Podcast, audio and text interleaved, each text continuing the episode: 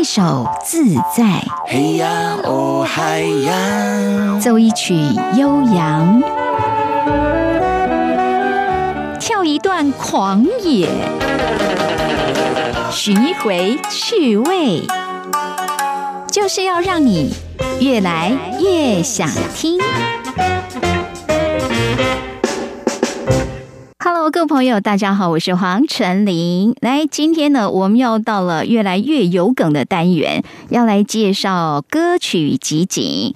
因为这周就是母亲节了，最近这几天免不了您一定听过很多跟妈妈有关的歌曲。我们今天呢，节目想要做这样的呈现，首先呢，挖掘母亲各种不同的形象，除了大家心目中认为比较传统的、温婉的、吃苦耐劳的、哈和贤惠的。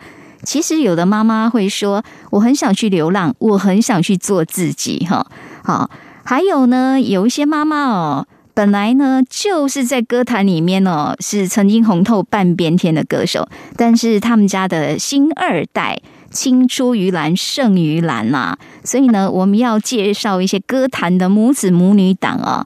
另外，也有音乐，也有歌曲，就是在表达。对妈妈可能以前说不出来的话，现在透过歌曲呢，表达对妈妈的一种感谢，让我们一起越来越想听。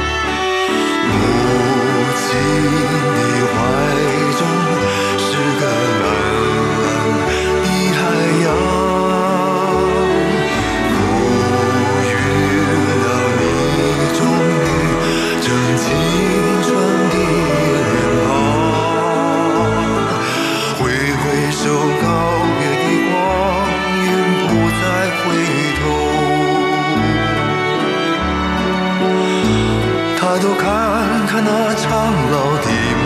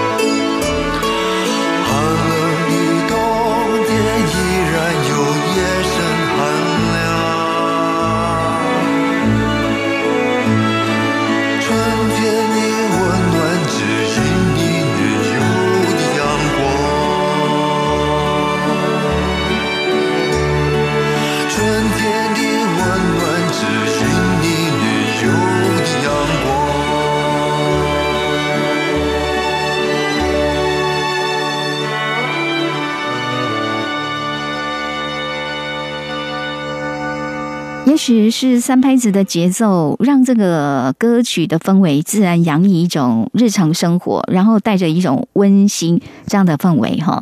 但是这首来自罗大佑所写的歌曲《母亲》，如果我们知道他真实生活当中跟母亲的相处，其实当初因为他要原本是要当医生嘛，但是他跟家里说他不要当医生了，他要去当歌手，要去唱歌。你可以想见哦，在这个父母对他期望值非常高，而且那时候又是一个比较传统的年代哦。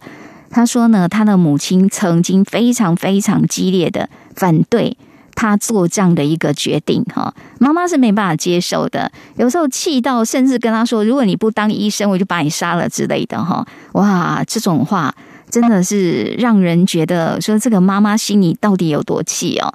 然后呢，他说大概经过十几年。父母才慢慢慢慢的妥协哈，真的说慢慢的妥协。我想妈妈也许心里一直都怪坏的这一件事情吧。不过呢，他曾经罗大佑曾经在讲说跟他母亲相处的点滴。他说小时候在那个生活不怎么便利的年代，他们家根本就没有熨斗可以烫衣服。但是呢，天气很冷的冬天呢，他的妈妈起得特别早。会帮他呢，把这个制服哈特别要上浆哈。那时候因为没有熨斗嘛，那用上浆这种古老的方式，但是很费工又很费时，就是为了让他的衣服硬挺一点哦。这其实是妈妈对他一种呵护的方式啊。从这样一个小小细节，就让我们想到刚才那一首歌这样的氛围，感觉好像就是在家里边看到妈妈。忙忙碌碌的身影，为了孩子在做很多很多的事情哈。也许罗大佑真的是为了自己的理想哈，不顾一切勇往直前，也为我们留下很多很棒经典的歌曲。但是在他母亲心里，是不是真的能够接受儿子这样一个转变哈？也许这已经没有办法找到答案了哦。但是呢，就是特别在听刚才这首温馨的歌曲，想起他跟母亲之间真实的故事，让人觉得其实有一些不生唏嘘哎哦。好，听歌曲也在听故事呢。那我们刚才呢听到的是一个比较传统母亲的形象哦，接下来哦，马上要颠覆哦。你知道现在很多的妈妈其实不只是妈妈，妈妈呢也很独立，也有自己一个特色哦。接下来播放啊，这也是我非常欣赏的一位音乐人陈小霞老师的作品。啊，这一首歌真的你就觉得穿着皮衣皮裤，然后骑着哈雷机车，妈妈出动了，要去环游世界，一种非常有劲儿的这样一个气势。来欣赏一下陈小霞的歌曲。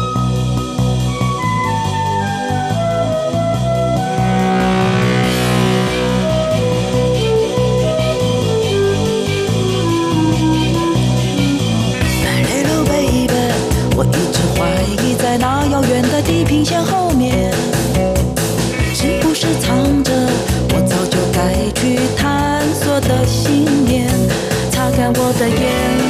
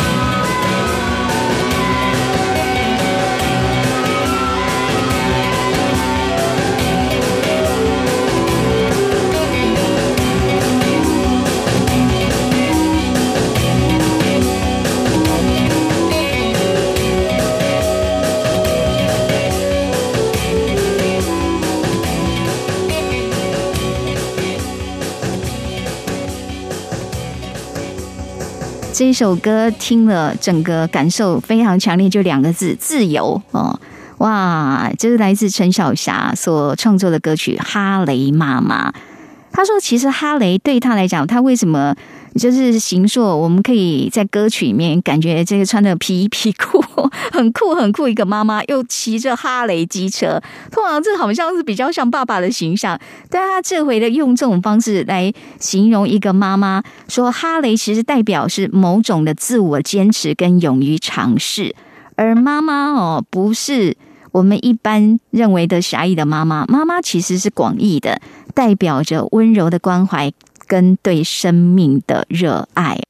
这首歌真的有一种很强烈的画面感，好像他就在一个非常辽阔的，在一个公路上，然后呢，浪迹天涯哦，哇！不管前方的路途怎么样，他都是勇往直前。常常我们在讲自由奔放或勇往直前，都会放在年轻人的身上。但这回呢，用妈妈的角度，其实要知道哦，听听妈妈的故事，你会发现妈妈也是有很多想当年的，对不对？哈，要不是因为小孩，也许这个妈妈真的就是环游世界了哈。OK。越来越想听，我是黄晨林。好，我们刚才呢，从这个传统妈妈，然后到这位想要追寻自我、追寻自由这样一个妈妈，而接下来这个母亲的形象更呛辣了哈。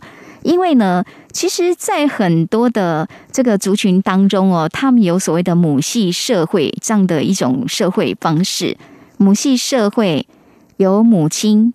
由女性来当家做主，哈，这跟现在我们大部分的社会感觉还是以男性价值观为主，这样呢是很截然不同的啊。那所以呢，阿妹张惠妹她用她的分身阿密特呢，唱了一首非常有力道的歌曲，就叫做《母系社会》哦。那当然，这个母系社会不一定是个母亲，她是比较广义的女性哦，就是说。不见得要去依附在男人的背后，或者不见得要唯唯诺诺，或者不见得只能够相夫教子，做一些这个女性应该做的事情。而且呢，说不定很多人家里其实真的是妈妈在当家做主，对不对？来欣赏一下阿密特的歌声。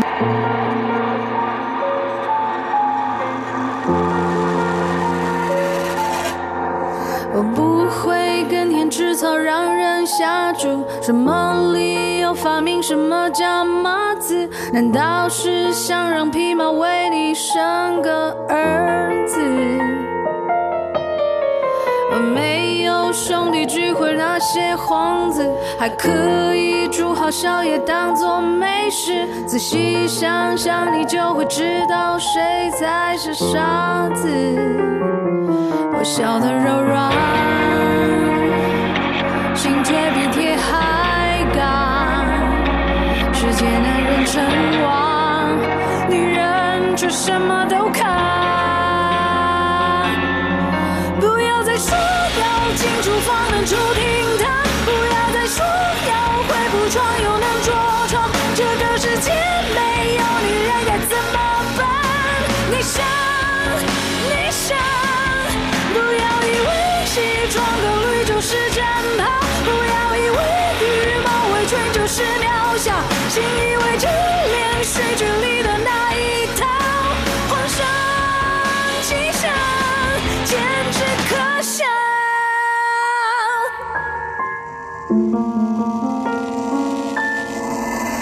记得你最喜欢那双袜子，朋友聚会演戏让你要面子，难道我没有发现你目测谁的 size？我记得女娲补天岳母刺子，你只讲少说多做相夫教子，仔细算算这之前的只是结婚戒指。我笑得柔软，心却比铁还刚。世界男人称王，女人却什么都扛。不要再说要进厨房能出厅堂，不要再说要会铺床又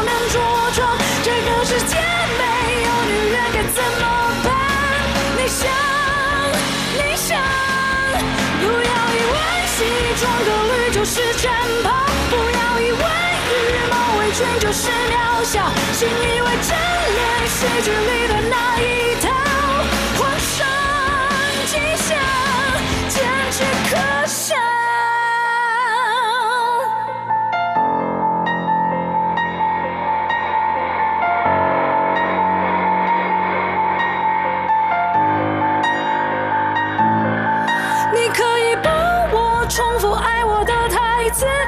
不相信你又放弃我的 guts，我无所谓，女人就该是这样子，安静，该死！不要以为西装革履就是战袍，不要以为羽毛围裙就是渺小，信以为真连续剧里的那一套，皇上气象坚持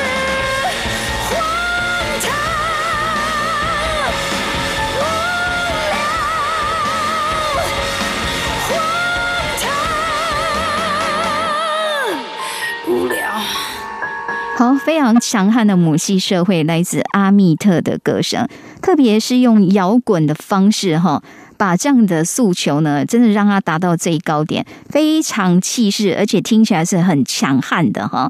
家里边如果有这个妈妈，那其他人可能也不用太担心，因为什么事情都他包了。其实坦白讲，哎，要当家做主哦，真的要承担的责任也不少哎哈。好，您现在所收听的是越来越想听，我是黄晨林。今天我们在歌曲集锦的介绍里边呢，以母亲这个主题来连接哦。那接下来呢，我们要来进入到另外一个氛围，就是蛮多音乐创作者，其实在他的不管是成长过程，或者尤其他选择音乐的时候，家人难免都会担心，甚至他可能过得不顺、坑坑巴巴的时候，尤其是妈妈用的。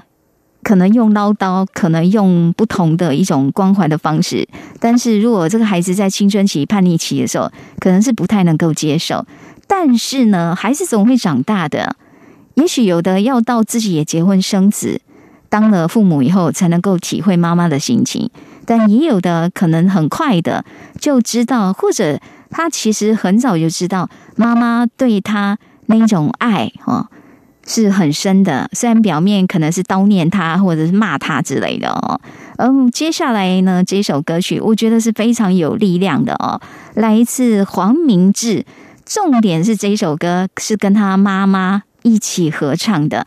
哇！当初黄明志呢想到说邀他的妈妈来合唱，妈妈很紧张哦，说不管什么时间哈，煮饭呐，或者洗衣服啦、走路啦，趁有空就练。他很担心砸锅哈。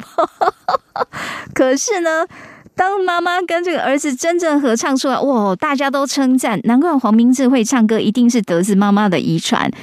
这个妈妈哈太厉害了，我们先来听一下哦。这是黄明志作词作曲，邀的他妈妈叫做王光芳一起合唱的，就叫做《老母》，就是母亲的意思。我们先来听歌。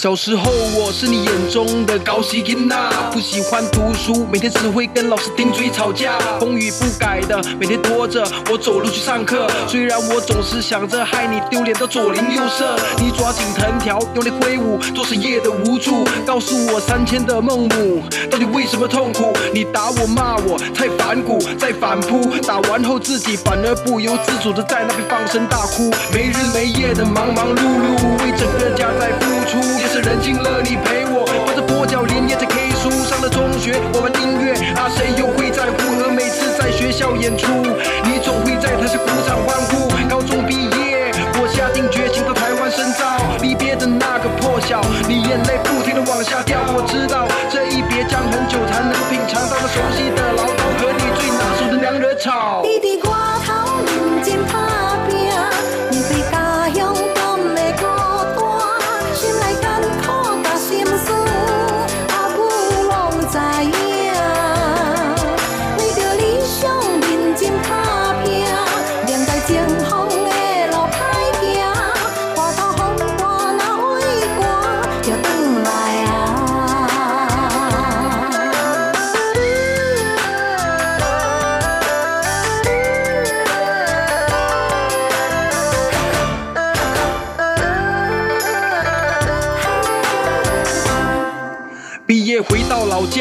没来得及陪老妈，我搬到了 KL 追寻梦想，好像比较伟大。工作一天比一天繁重，日子一天比一天难过，返乡的次数一次比一次间隔的时间还要久。他通过 Facebook 来关心我最近的行踪，他透过朋友的口中知道我的官司大祸临头，在家里默默哀愁，着急着求神拜佛，却不敢打来问我，担心我忙碌又没空。看我偶尔侥幸成功，他在电脑前猛拍手，看我经。常碰钉撞头，他沉默着陪我失落。手机响铃，他写来了一长串简讯，那是我最大的鼓励，但心酸都留在他那里。我回到家里，他忙着下厨又烫衣，准备了一桌拿手好菜，搞得像大年除夕。我含泪夹起，一口口放进了嘴里，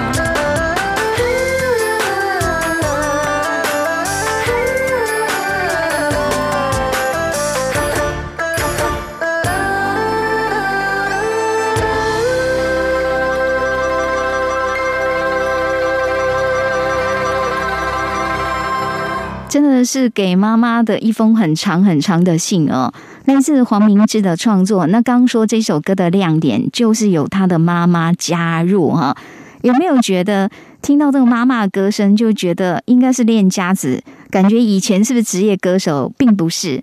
而且他的妈妈的这种声音的一种特质，还蛮有那个歌仔戏演员的那种唱腔的特色哦，真的是不愧是好的遗传。不过他们有一个小插曲，就是当初他这一首《老布》啊，也要拍成 MV 的时候，妈妈也很开心啊。哦，这个儿子就觉得妈妈应该哈。就是因为是妈妈一起唱嘛，所以呢，由她出现在 MV 里面是非常合理的。就没想到要拍片的那一天，哇！他看到他的妈妈的时候，差点昏倒。妈妈还去烫了头发，然后还去染了颜色，哦，弄了一个非常时髦的王妈妈出来。结果。他说：“拜托啦，你可不可以去把它弄掉？因为他想要呈现的是非常朴实的这样一个母亲的形象。哈，好，这个我都觉得大孝显父母。哈，我觉得黄明志现在有这么多优秀创作能量，在歌坛当中也很受到瞩目啊。对妈妈来讲，应该是最棒最棒的一个礼物了。哈。”而接下来我们要介绍这首歌曲呢，也是母子这样一个形象对唱。那我们接下来介绍，这来自欧德阳。欧德阳当初出道的时候走的是不露脸的哈，不让别人看到他的脸，只希望大家注意他的歌声。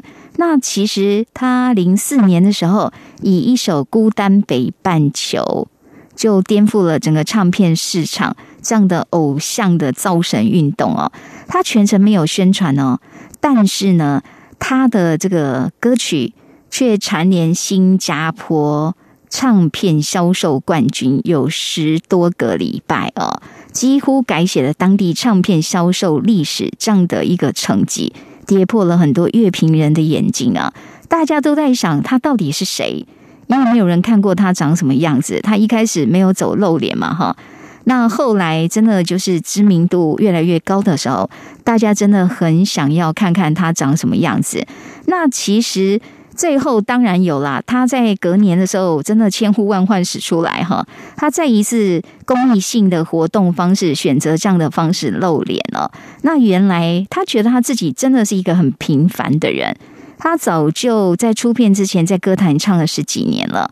他白天是一个业务员。假日呢，就到民歌餐厅去演唱。本身有原住民的血统哦，但是他认为他就是一个素人歌手。那我们接下来让大家听的是他唱的一首叫做《妈妈的老情歌》哦，说这也是他的妈妈真的一起来帮唱诶。那这首歌也是在讲欧德阳自己真实的故事，因为他的母亲是有原住民的血统。而他的爸爸呢，是来自大陆的老兵，这个在以前那个年代是常有的这样一个组合哈。那当然，因为爸爸年纪比较大，可能很早就已经不在他们的身边了哈。但是呢，用这一首歌来纪念他的父母当年的，应该说是妈妈的爱情故事哈。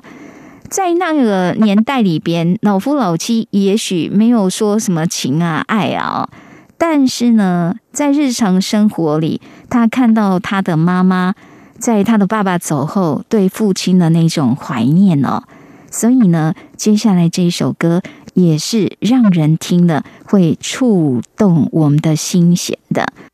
爱是愿心来的几蕊花。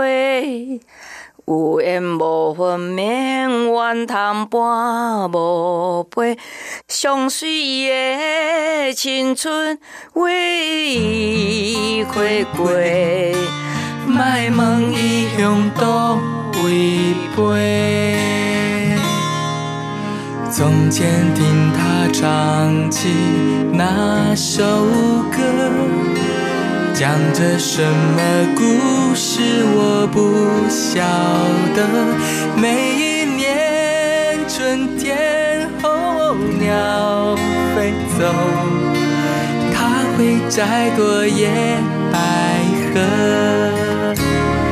四季转了多久，爱不会停，长成一座森林。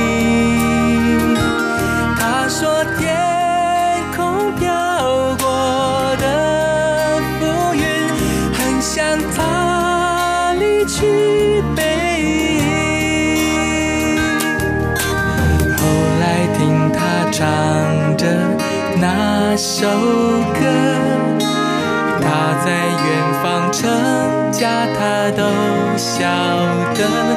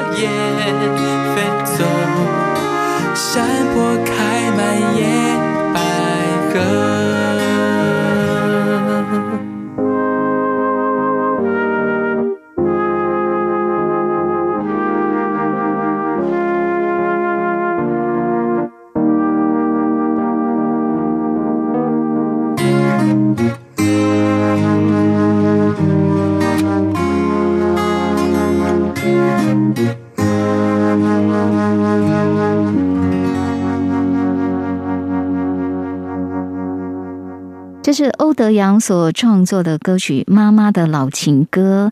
它其实这一首音乐风格是淡淡的民谣风，哈，真的很像他自己的故乡，在台湾的后山，这个非常纯净的山水。但是歌曲里面你可以看到，好像在记录着妈妈的一个身影哦。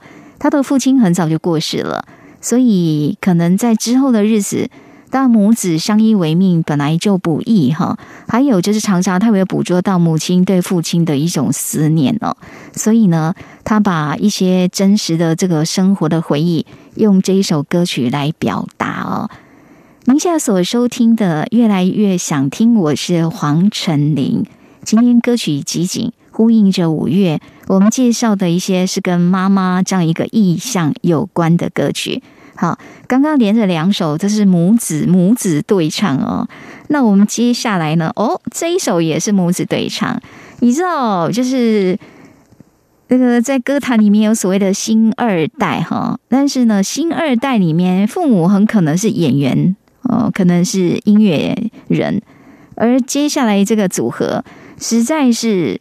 儿子真的是也是蛮厉害的，因为呢，他写了一首歌叫做《帅到分手》，哇，真的很红 哦。现在呢，在台湾歌坛呢，也是有走出自己一片天的周汤豪。好，那我们接下来要听的是周汤豪跟他的妈妈，他的妈妈开玩笑。那想当年哦，这 disco 的歌曲，这种风格，还有他那种特殊的舞步哈，也是造成相当的一个风潮哈。他的妈妈呢，艺名叫做 Billy 比利哈，然后他也曾经用王雪儿这样的本名哦来发起他的一个专辑。但是呢，他在接下来我们要听的这个，他又再度了用他的这个艺名，因为小孩也长大了，而且还可以跟他一起合唱哦。其中呢，这首歌很有趣，这首歌叫做《谁是白痴》，真的就是除了有 Billy 哈妈妈的歌声之外，等一下听到中间一段 rap，还是来自周汤豪的参与哈，来欣赏很有意思的一首歌。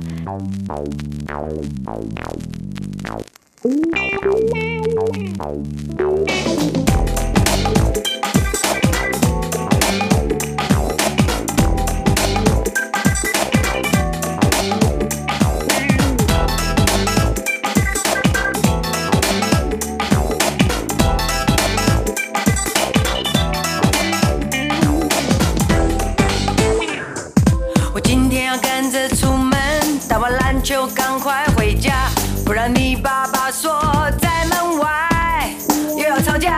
你的房间有张纸条，写着冰箱有排骨饭，微波炉按两下，不要麻烦老人家。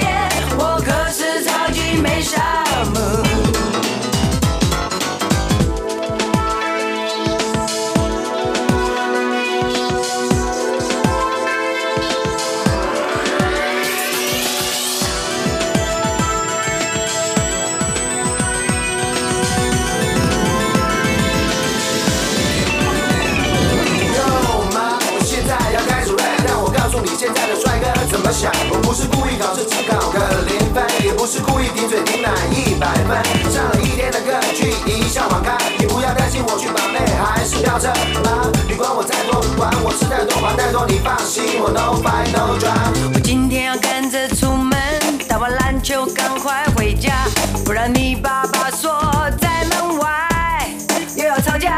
你的房间有张纸条，写着冰箱有排骨饭，微波炉按两下，不要麻烦老人家。Everybody, watch your mouth.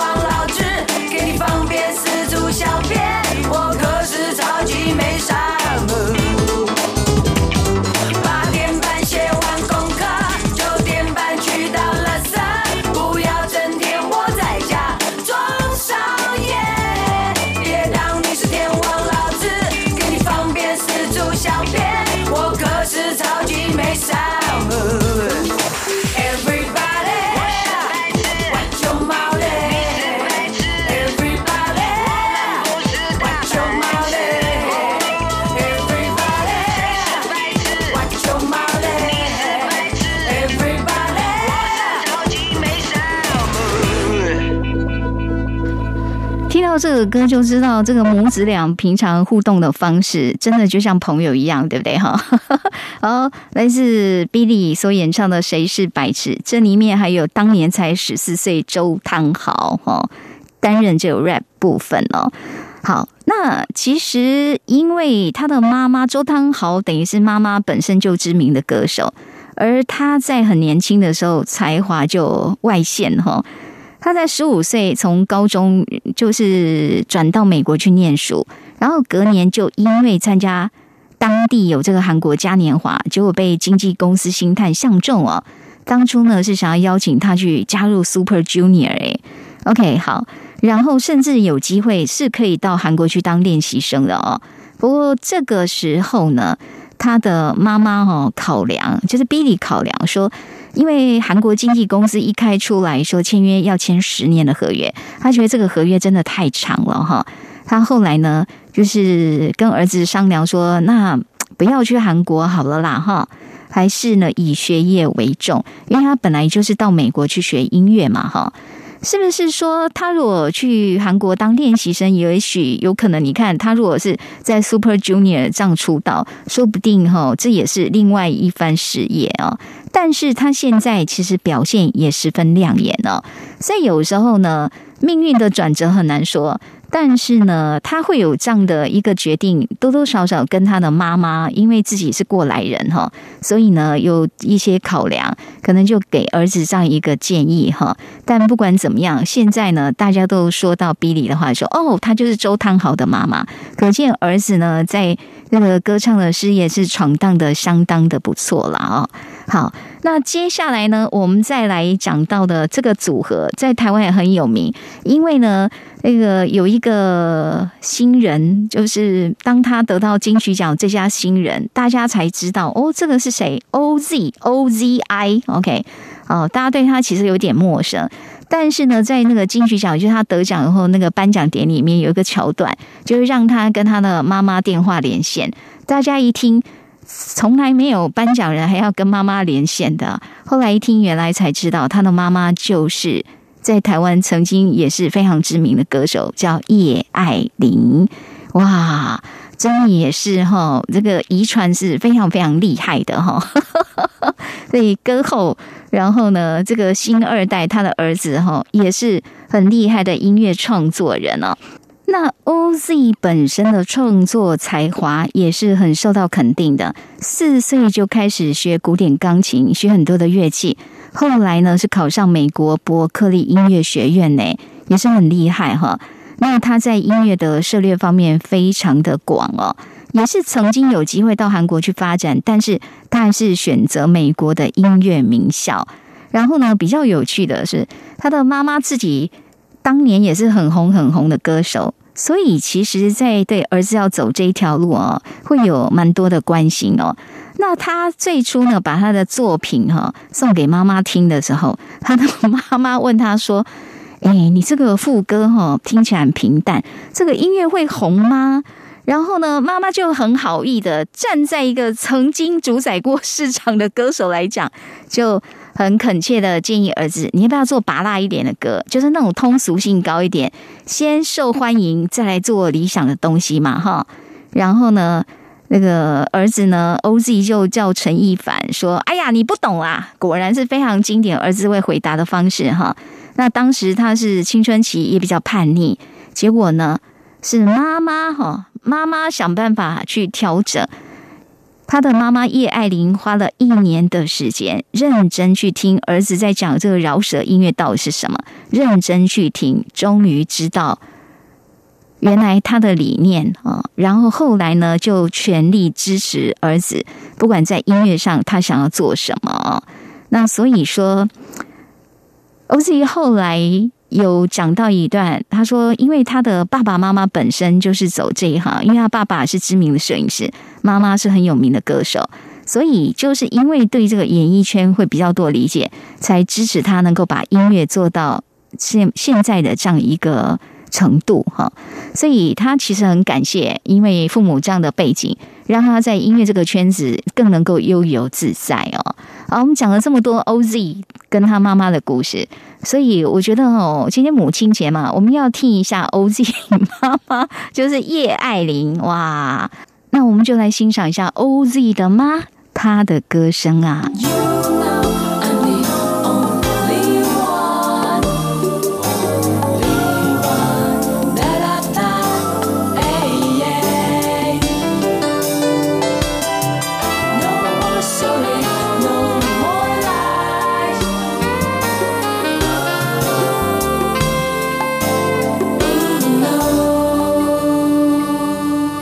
醉了，我的爱。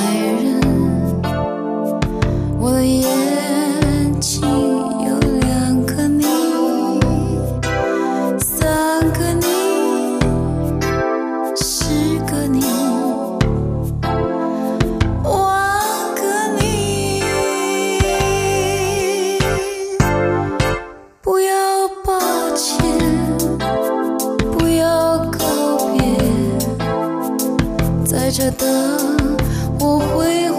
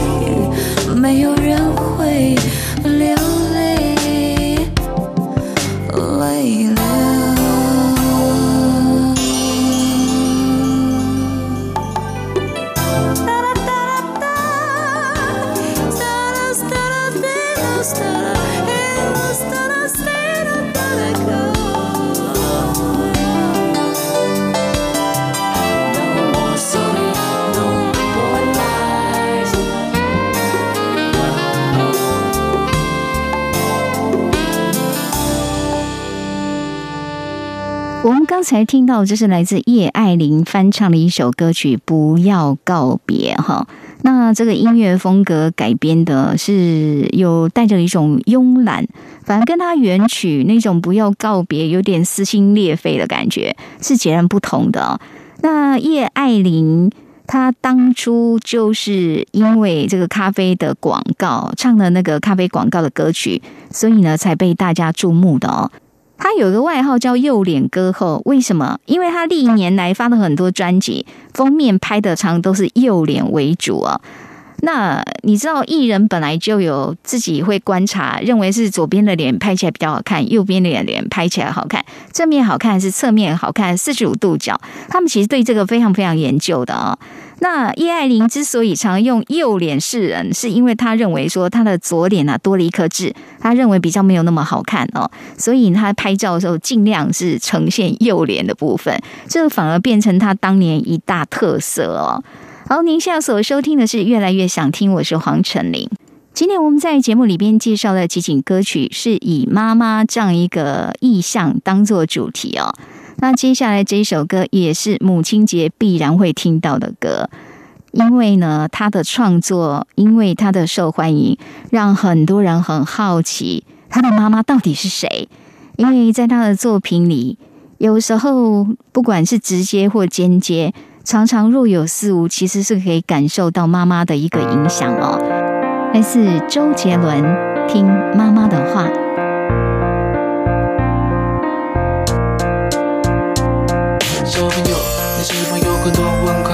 为什么别人在那看漫画，我却在学画画，对着钢琴说话？别人在玩游戏，我却靠在墙壁背我的 A B C。我说我要一台大大的飞机，他却得到一台旧旧录音机。为什么要听妈妈的话？长大后你就会开始懂了这段话。嗯，长大后我开始明白，为什么我跑得比别人快，飞得比别人高。将来大家看的都是我画的漫画，大家唱的都是我写的歌。妈妈的辛苦不让你看见，温暖的食谱在她心里面？有空就多多握握她的手，把手牵着一起梦游。听妈妈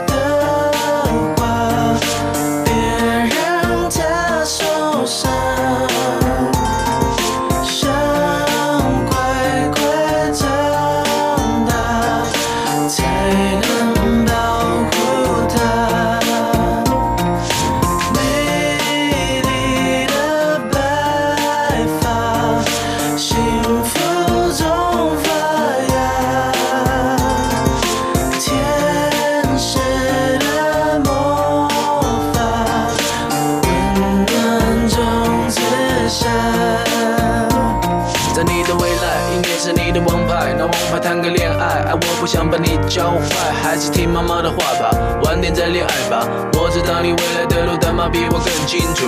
你会带着学习的同学在书包写东写西，当我建议最好写妈妈，我会用功读书，用功读书怎么会从我嘴巴说出？不像你叔叔要教你用功读书，妈妈织给你的毛衣你要好好的收着，因为母亲节到时我也告诉她我还留着。对了，我会遇到周润发，所以你可以跟同学炫耀，赌神未来是你爸爸。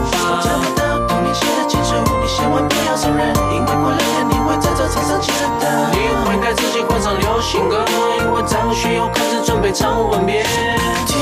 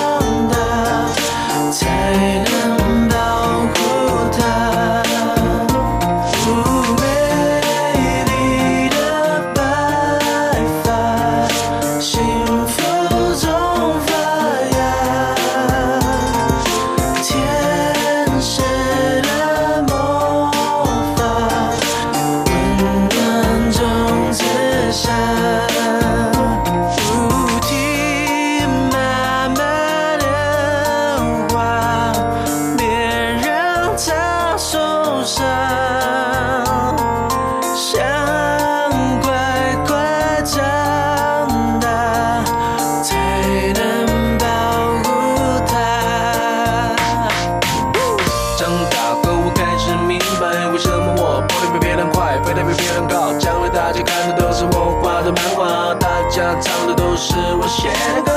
妈妈的辛苦不让你看见，温暖的是否在她心里面？有空就多多握握她的手，把手牵着一起梦游。听妈妈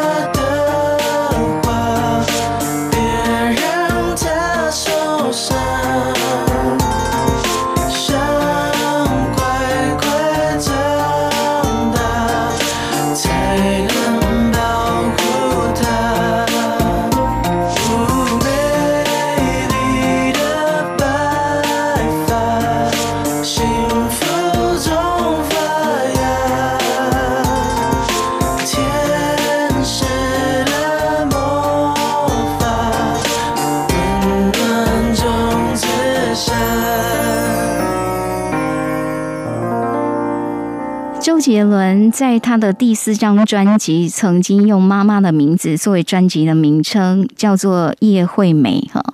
那时候呢，大家就一直在想要了解周杰伦的妈妈到底何方神圣，能够栽培出一个这么厉害的音乐全才哦。那其实他的母亲真的是周杰伦音乐当中第一个贵人，因为他是最早最早认同他有这个才华的。然后呢，他那时候啊，就是发现这个孩子其实是有音乐天分的，为了培养他的音乐能力，把家里的积蓄拿出来，为他买一架好的钢琴哈，而且请最好的钢琴老师来帮他上课。而周杰伦的爸爸认为。干嘛花那么多钱呢？反正男生嘛，呃，钢琴也学不了多久啦。为什么要花那么多钱呢？不过我觉得那是来自于一个母亲对自己儿子真正的了解，他知道这个孩子是真的有天分。那后来呢？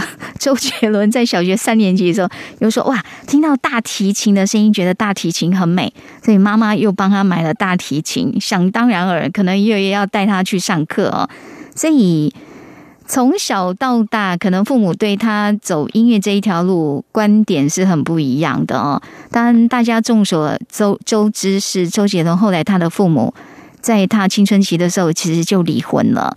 那他在很多的作品里边，其实还是有对着家庭记录这样的一个痕迹哈。但是呢，真的他在走音乐这一条路上哦，也是充满了很多的转折。但是呢，就发现这个他的妈妈真的是第一个，他很清楚自己的儿子，而且是很认同自己儿子的才华。我觉得这一点很重要哦。妈妈当然就是有很多妈妈当然会全然相信我儿子是最优秀的，但是他不只是相信，他真的很努力去栽培这个孩子。而且在这个过程当中，因为周杰伦音乐是很有天分，但他的功课真的很不理想，所以曾经也会摇摆啊，人家也会批评说：“哎呀，你这个孩子到底是怎么教的哈？怎么教的这样成绩这么差哈？”所以我觉得今天周杰伦真的可以在歌坛当中哈造成这么大影响，他背后这个重要的贵人，真的要好好感谢呢，周妈妈哦，要不是她的坚持，我们怎么会有这么多好歌可以听到？节目尾声，我们以这个年轻的民谣摇滚乐团叫坡上村乐队所唱的歌曲，你妈妈可能听过。OK，今天在节目里边介绍的歌，有一些是妈妈真的有听过，有一些是适合推荐给妈妈的。我是陈琳，越来越想听，我们下周空中再会喽。